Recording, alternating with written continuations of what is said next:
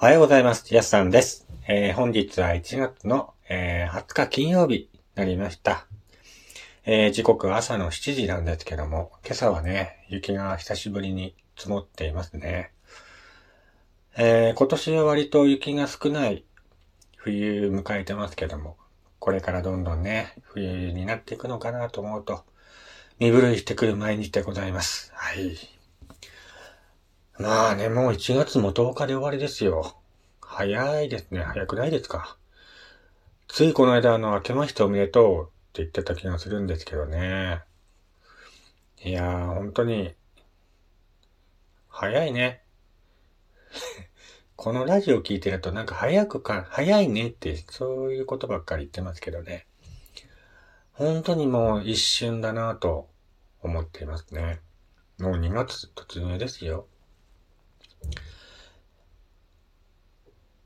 えー、今の時期といえばね、あの、雪祭りがね、あの、冬の風物詩になってますけども、えー、去年確かね、あの、小祝い雪祭りっていうのが、えー、ありましてね。その雪祭りが去年で終了いたしまして、今年は別なイベントやるみたいなんですけども、えー、岩手で他にね、雪祭りやるとこないかなと思って、えー、見てみたんですけども、雫石町で、えー、2月にね、岩手雪祭りが開催されるみたいです。岩手高原スノーパークをメイン会場に、8つの会場で行われるこのお祭り。それぞれの会場では、雪像コンテストやスノーショートレッキング体験、えー、あと、雪合戦とかね、えー、地酒の販売とか、冬ならではの楽しいイベントがあるそうです。えー、詳しいね、内容についてはまだ、公式ホームページでは発表されていないのでね。間はね、うんと、2月上旬からっていうので、もうすぐね、発表されるんじゃないかなと思いますけども。まあ、去年、僕、小さい頃はね、よく小祝いの雪祭りに、えー、家族でよく行ったもんですけどもね。いやー、小祝いの雪祭りも、ね、去年で終わって。去年確かね、あれ、岩手スキー場でしたっけか。そのスキー場も閉鎖されて、どんどんね、なんか、冬のイベント会場がどんどんなくなっていくなと。まあ、思い出のね、場所というか、なんか家族でよく行ってた場所がね、なくなっていくっていうのは本当になんか寂しいなと思います。えー、その代わりね、あのーさっきも言ったんですけども、雫石町でね、岩手雪祭りが開催される予定です。みたいなので、あくまでも予定ですね。今のところ。もしかしたらね、今年そんなに雪ないのでね、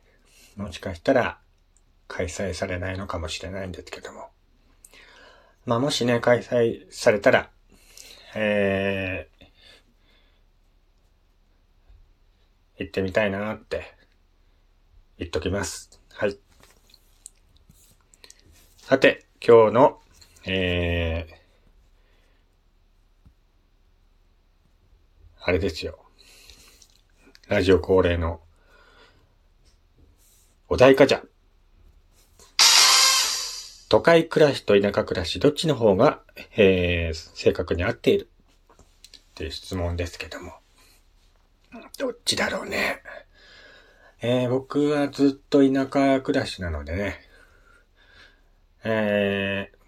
ー、まあ、田舎といってもね、あの盛岡って結構都会ですからね。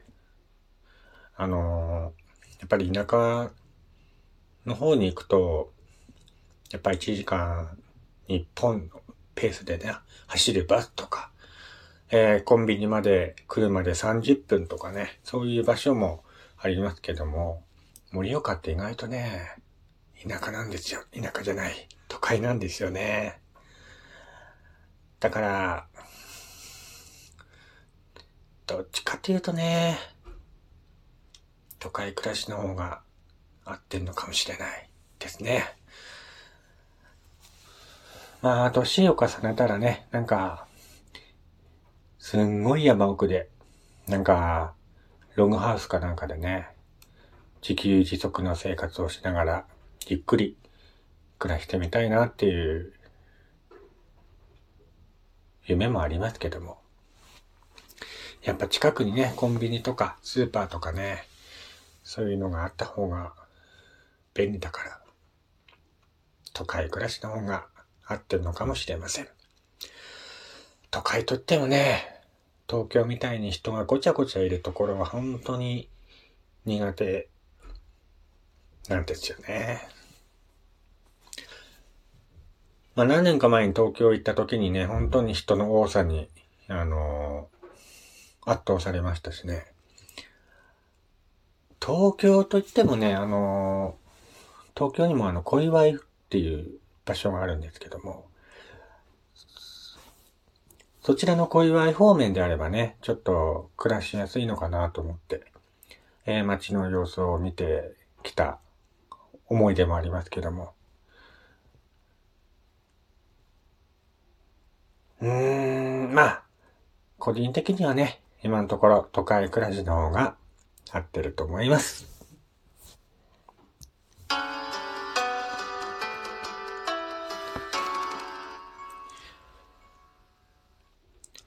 えー、改めましておはようございます。ジャスさんです。こちらの番組は岩手でアナログイラストレーターをしております私がいると語るラジオ番組。今回も最後までよろしくお願いいたします。えー、ということでね、うーんと、この間、この間っていうか、この間じゃない、今朝、今朝ですよ。いよいよ雪降ってきましたけどもね、えー、これからね、冬に突入していくんじゃないかなと思っていますけどもね。でもなんか今朝降った雪はね、あのー、乾いた雪だったんですね。どっちかっていうとこの冬の終わり頃に降る雪に近い感じの雪だったんで、もしかしたらこのまま冬が終わるのかなと思って。わかんないですけどね。そう言ってて来週あたり、ドカンと大雪が降ってね、ひいひい言ってる自分が想像できますけども。まあ、どうしても雪国に住んでるんでね、雪との格闘。これは毎年の運命だと思っています。えー、雪といえばね、雪降ってる時にしかできない遊びがありますけども、去年は鎌倉作りをラジオでお話ししたんですけども、今日はね、簡単に誰でも作れるであろう、えー、手のひらサイズのね、雪うさぎの作り方、話してみようと思います。えー、まず、まあ、簡単ですよ。手のひらサイズに雪を丸めて、あとは赤い実や葉っぱで目と耳をつけます。まあ、それがなければね、あのー、石など、使用してもいいと思います。あとは雪の大きさを変えてね、親子にしたり、飾りをつけて、おしゃれをさぎにしても素敵だと思います。まあ、作るポイントとしてはですね、水を多く含んだ、ぐちゃぐちゃした雪とか、あと、今日みたいにね、あの、サラサラすぎる雪は、本当に丸めにくいので、えっ、ー、と、雪の質をね、あのー、見極めて、ちょっとこう丸めてね、固まるような雪であれば簡単に作れるんですけども、今日みたいなサラサラした雪の日はね、ちょっとまだ無理かもしれません。まあ、あとはね、あの、雪だるまとか、ね、作ってみたり。あとね、変わった遊びといえば、あの、絵の具を使った色水遊びっていうのがあるんですね。えっ、と、絵の具とか使ってですね、あの、雪に色をつけて遊ぶっていう遊びがあるんですよ。まあ、あの、雪の、なんでね、うんと、雪をね、キャンパス代わりにして、えっ、と、絵の具とかでね、絵を描いて遊ぶっていうのもね、えー、これまた変わったね、絵の表現の仕方があるので、もしね、これは本当に興味ある方がいたら、ぜひやってみてください。それではね、また次回お会いしましょう。お相手は、やすさんでした。